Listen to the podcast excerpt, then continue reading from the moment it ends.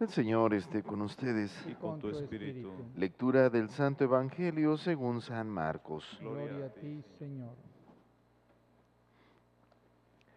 En aquel tiempo se apareció Jesús a los once y les dijo, Vayan por todo el mundo y prediquen el Evangelio a toda criatura. El que crea y se bautice se salvará. El que se resista a creer será condenado. Estos son los milagros que acompañarán a los que hayan creído. Arrojarán demonios en mi nombre, hablarán lenguas nuevas, cogerán serpientes en sus manos, y si beben un veneno mortal no les hará daño. Impondrán las manos a los enfermos y estos quedarán sanos. Bueno, hermanos, el día de hoy celebramos, podríamos decir, uno de los santos más importantes dentro de la historia de la iglesia. No solamente es un gran santo, sino que por sus méritos y ciertamente en el contexto en el cual se dio todo su vida, su ministerio, es incluso considerado uno de los apóstoles. Y bueno, ciertamente es curioso que sea el único del cual celebramos su conversión.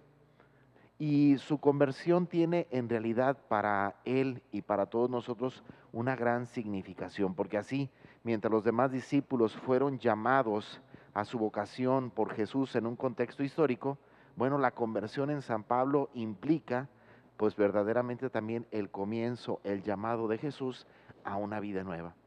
Por ello es común que dentro de su gran cantidad de escritos que tiene, a tal grado que incluso se fijan todos los domingos leemos cartas de él, eh, es incluso pues tan, tan significativo que constantemente escuchamos en sus escritos eh, la narración de este momento, como en el fondo, en el camino a Damasco, pues ciertamente fue derribado del caballo al escuchar una voz y una luz que lo cegó.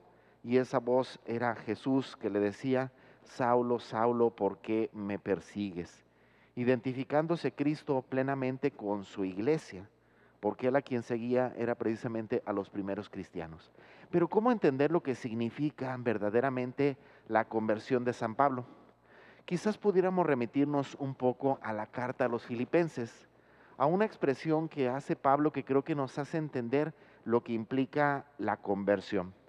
Recordemos que Pablo era una persona pues de un gran prestigio, una gran fama, podríamos decir que era el más importante o el más destacado dentro del grupo de los fariseos, que en el contexto histórico en el cual se da esta conversión, podríamos decir que era el grupo más importante o más poderosos de este, de este tiempo. Podríamos decir entonces que él había llegado, podríamos decir, al triunfo de su vida profesional, si así lo queremos entender. ¿Y por qué digo esto? Bueno, porque en la carta a los filipenses, Pablo dice una expresión que creo que nos puede ayudar más a entender esto. Y es que todas esas cosas que ha logrado, en el fondo literalmente, son basura en relación al encuentro con Cristo. De aquí pues podríamos entender lo que implica la conversión si incluso lo volteamos a ver a nuestra vida personal. Todos en el fondo como sociedad, pues buscamos día con día el éxito, ¿verdad? Buscamos la felicidad, decimos, ¿cómo? Pues bueno, ciertamente buscando el triunfo profesional, buscando el desarrollo o incluso el éxito económico, buscando tener una cierta fama, un cierto prestigio.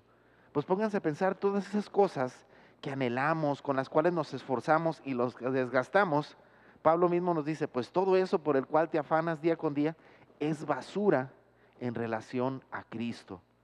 De aquí pues hermanos, quizás al contemplar esta expresión nos lleva a entender que ciertamente nos falta mucho, ¿verdad? Porque si en el fondo todavía seguimos buscando nosotros poner, pues vaya, nuestros lucha, nuestro esfuerzo en los bienes de este mundo.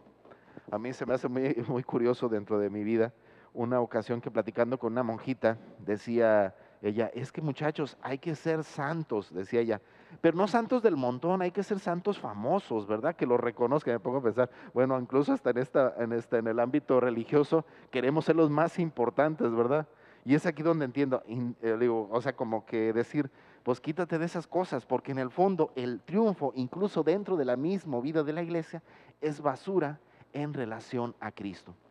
Y en este sentido creo que el Evangelio nos puede ayudar a entender más ampliamente esto. Escuchamos literalmente el último versículo del Evangelio de San Marcos y concluye puntualmente con las palabras de Jesús que dice, quien crea y se bautice será salvado. Y esto en el fondo es lo que implica la conversión. ¿Por qué? Porque la conversión implica creer, creer verdaderamente en Dios.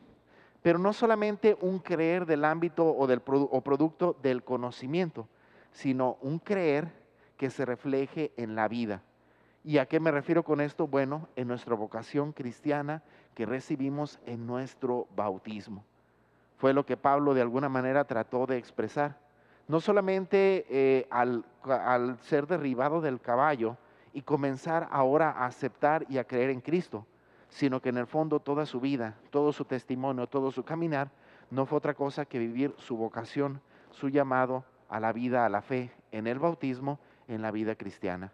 Bueno, hermanos, pues pidamos a Dios de manera especial en este día, por intercesión de San Pablo, que nos ayude a seguir creciendo en la fe, que creamos verdaderamente en Dios, pero no solamente eso, sino que ese creer se refleje en la vivencia de nuestro propio bautismo.